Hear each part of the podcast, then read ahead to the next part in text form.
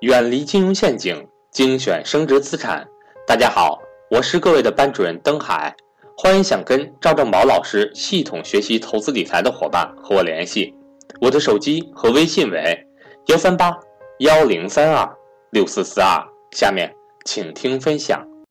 金融管理部门呢有一个通知，通知的内容呢就是关于投资者教育，在全国的大概几个省吧，已经开始做试点了。然后网上呢还流传一些图片，是吧？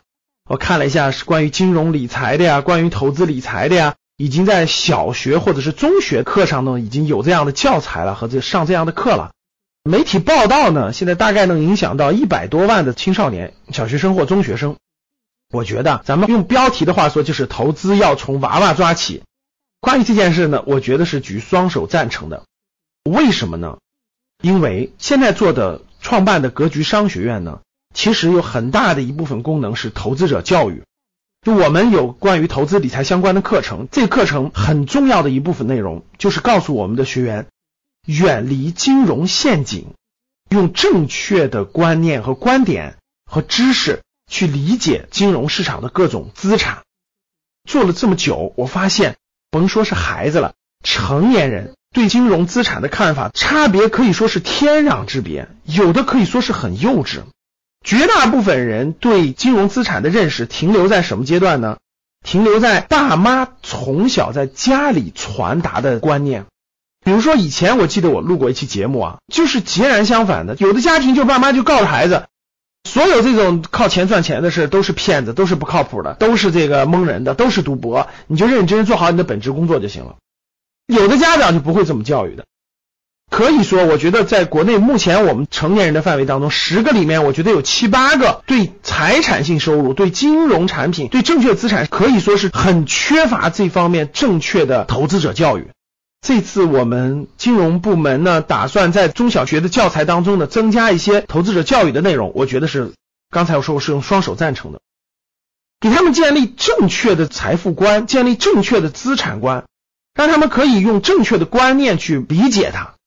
我觉得是好事儿，孩子学到这个以后，爸妈告诉他什么是公司，什么是赚钱的组织，什么是股票，正确的认识什么是基金，用正确的观点去看待它，甚至孩子的一些压岁钱，让孩子自己做一个定投，这些其实都是有正面教育意义的。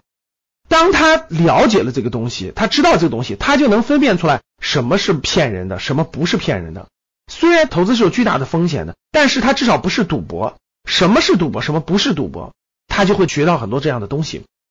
所以我觉得用正确的知识和正确的观念去引导孩子、引导青少年，我觉得是未来的大势所趋。在未来，我们的青少年成长起来以后，人生当中这么多年发展当中，不可能去脱离财产性收入了。如果他在这方面是个盲点的话，他很容易被别的观念所诱导，出现我们目前这种大量的成年人被各种各样的 P to P 也好、民间理财也好、各种网络金融骗局也好，造成严重的损失。还是我们课程用的理念那句话：远离金融陷阱，精选升值资产，用正确的知识、正确的理念去引导大家投资。从娃娃开始教育，我认为是合理的。欢迎大家与我交流互动。